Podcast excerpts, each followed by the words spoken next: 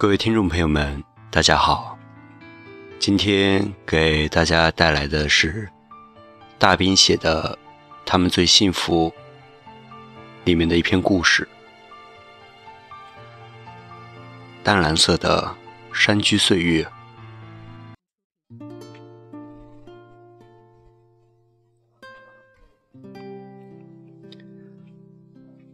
淡蓝色的山居岁月。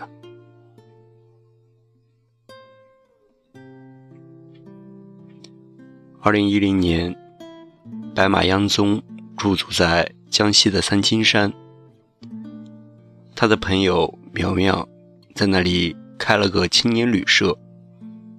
苗苗给他打电话说：“你来吧，来当店长吧，或者什么都不干，就是来吃了睡，睡了吃。”白马央宗想：“哎呀，那傻瓜才不去。”多年飘荡后的忽然安定，像是一辆农用小货车的急刹车，把他从颠簸的山路上猛然甩进了另一种生活中。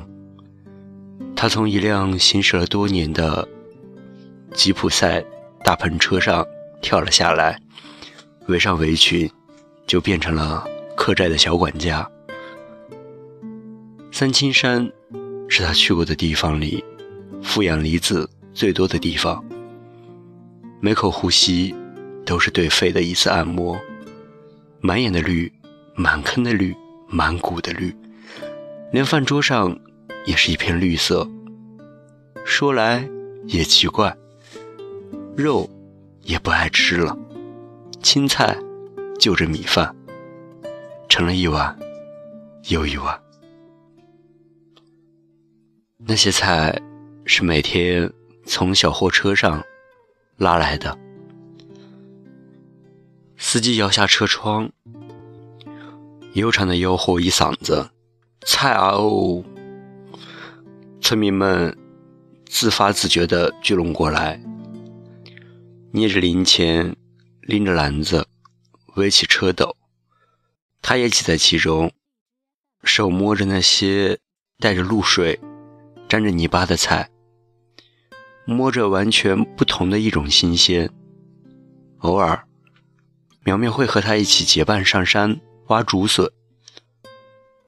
遇见过一次竹叶青蛇，两个人叫得像孩子一样狠，深深把竹叶青给吓跑了。原来，蛇是有听觉的。他。积习难改，去了几次后，就在竹林中找出了一条逃票上三清山的路线。三清山号称清绝尘嚣天下无双福地，高凌云汉江南第一仙峰，那里是葛洪仙人结庐炼丹的宝地。白马央宗有一次下山看见。一潭清水，很想脱了衣服，就往里面来一个完美的跳水动作。但想了想，水那么凉，万一抽筋淹死了怎么办？犹豫再三，磨蹭了半天，终于还是放弃了。他在电话里说：“大兵，你这种老烟屁。”最适合来这种地方养生了，这样你可以死得慢一点。我还没去过三清山，他说的我无比向往。可惜我在那里没有管吃管住的朋友。白天，他们把部分时间花在那个青旅上，从软装到运营推广。饭后，他们就散步。光着脚在村里走路，有时候一直走到一间石头房子跟前，里面住着一对仙风道骨的老两口，给他们茶喝，请他们吃葵花籽。晚上，他们就喝黄酒，天天真的假的，古月龙山。苗苗说：“每天以喝酒结束是件多么愉快的事情。”白马洋葱说：“来来来，划两圈。”山里的晚上是淡蓝色的，淡蓝色的山居岁月，慢慢的覆盖住他一身的藏红，像月下潺潺溪水中的一次沐浴。蓝色的水，蓝色的酮体。他和我描述的那段三清山的生活，让我想起一首炉烟袅袅的古诗：“天上白玉京，酒楼十二城。仙人扶我脊，结发寿长生。”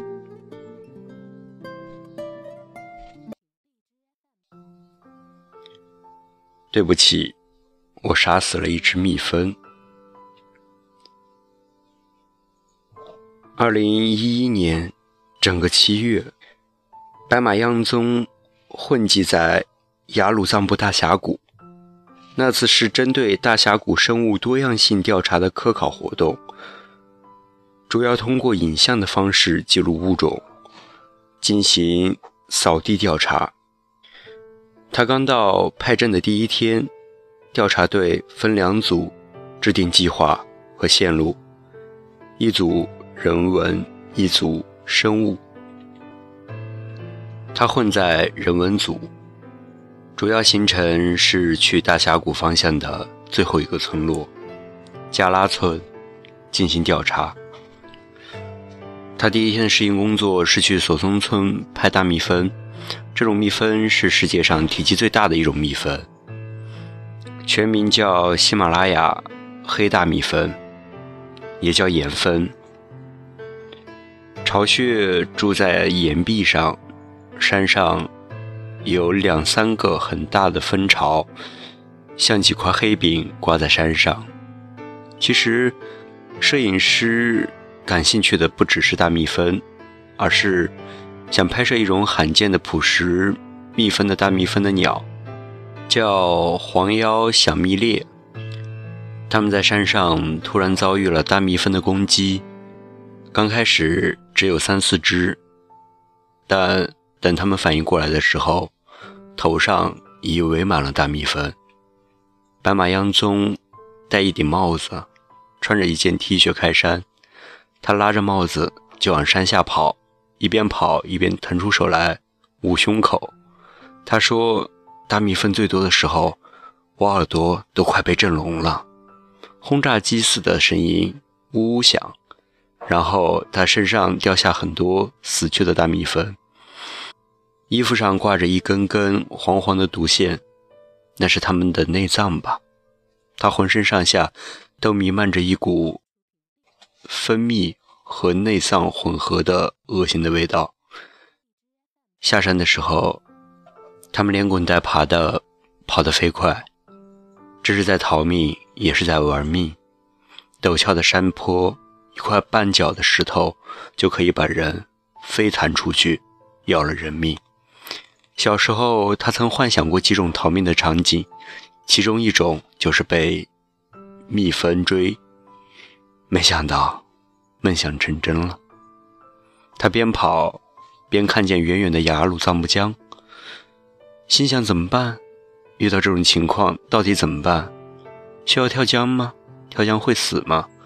但容不得他多想这些问题，因为江边太远了，而且去江边的路上全是带刺的灌木丛。他心想，左右都是惨死，太欺负人了。这些大蜜蜂拼足了劲，要跟人同归于尽。他的后背、脖子、肩膀、头顶。都被扎得疼疯了。有一只蜜蜂绕到正面，选它身上最软的地方叮了上去。它啊的一声，眼泪鼻涕一下子全出来了。他们不知道蜜蜂还会有多少，足足跑了一公里多，才慢慢甩掉蜂群。一个专家感动地哭着说：“幸亏。”再大个头也是蜜蜂，还不够毒。如果是马蜂，咱们不死上两次，都对不起自己。他们队伍中伤势最严重的有三个人，一位是队长，一位是昆虫学家，另一位是上海晨报的女记者。他们每个人平均都被叮了一百口左右，光在他们头上拔刺，每个人就被拔出了五十多根。最严重的三人，当天下午出现了发烧、呕吐的症状。被拉去八一镇上输液，八瓶液体打进体内，才算没事儿了。其余人情况最轻微的是拉肚子。白马央宗算是队伍里受伤最少的，但也被叮了二十多口。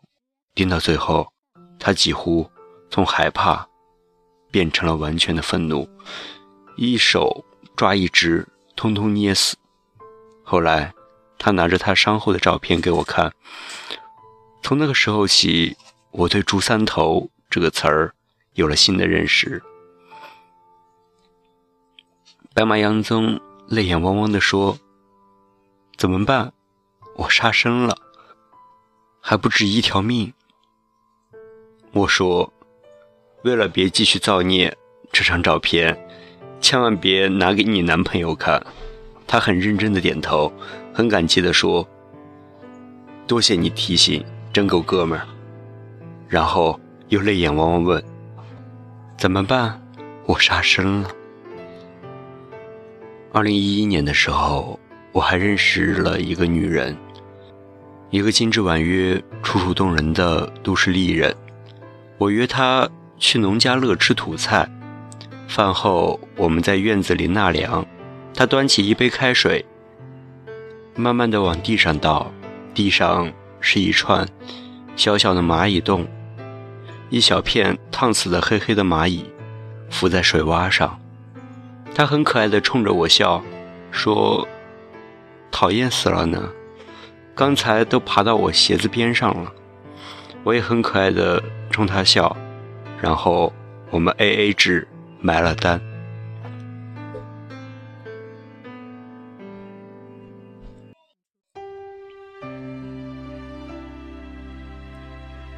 预约你的墓志铭。这篇文章，我尝试着通过对他的记述来探索“生死”二字。虽然我们都还年轻，但总觉得已经到了应该去思索那些问题的年纪。我有种感觉，他注定会死在旅途中。若那一天，不期而至，我不会伤感和惋叹，唯愿他幸福的画圆那个句号。这些年，我在路上结识过不少像她这类品种独特的女人，他们习惯的跟着自己的心走，我们把它唤作“新青年”。他们和温室里的花朵不一样。自己有一套自己的生长法则，自己的新陈代谢的频率。我很荣幸曾融入他们的光合作用中，去共同参悟生死之事。你读这篇文字的时候，他或许正飘荡在土耳其的街巷里，或许正端着一杯蹭来的土耳其咖啡，喝一口满口的渣。或许他正站在博斯普鲁斯海峡的点点灯火中，偷偷点着一根烟。黑海的风正撩动着他额头的卷发，蹭过他微微粗糙的面颊。我很希望十五年后能有机会再度动笔写他。如果可以，我愿意完整的去记录。他年轻时的每一段神奇的旅程，那时他肯定已容颜老去，甚至可能已变成一个尸骨沉稳的中年女人。我希望借使我的文字，能和他粗犷中的裸照一起，成为唤起他心头热血的良药。嘿，如果届时你早已死在路上了，我很乐意穿越千山万水，帮你去写墓志铭。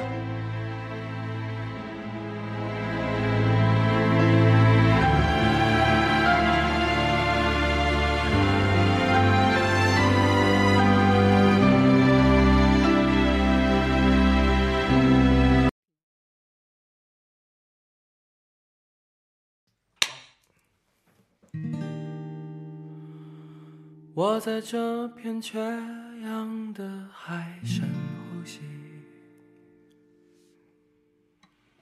就算失败也都无所谓。湍急的人流，繁华的路灯，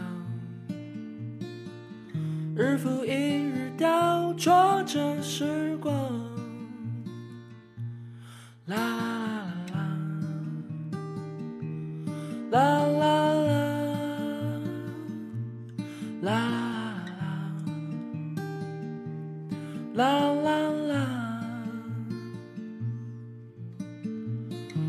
是我的青春停不下的路，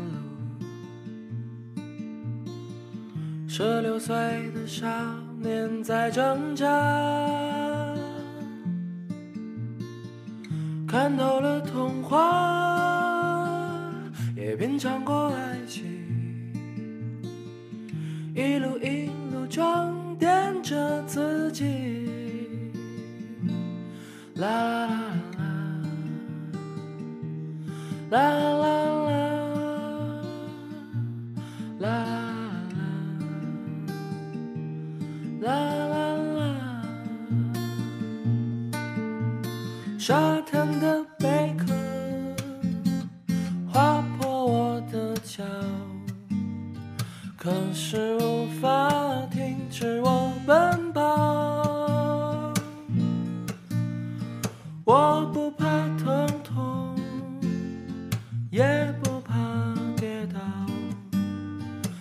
勇气总会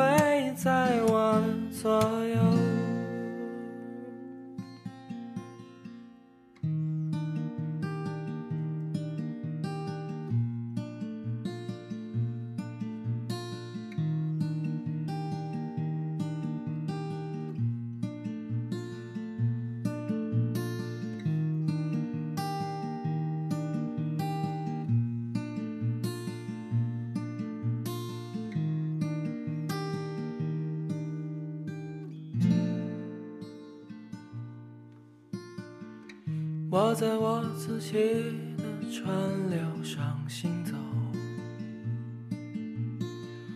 走过我的时光，我的路，仰慕过的人，向往过的梦，无管谁的离去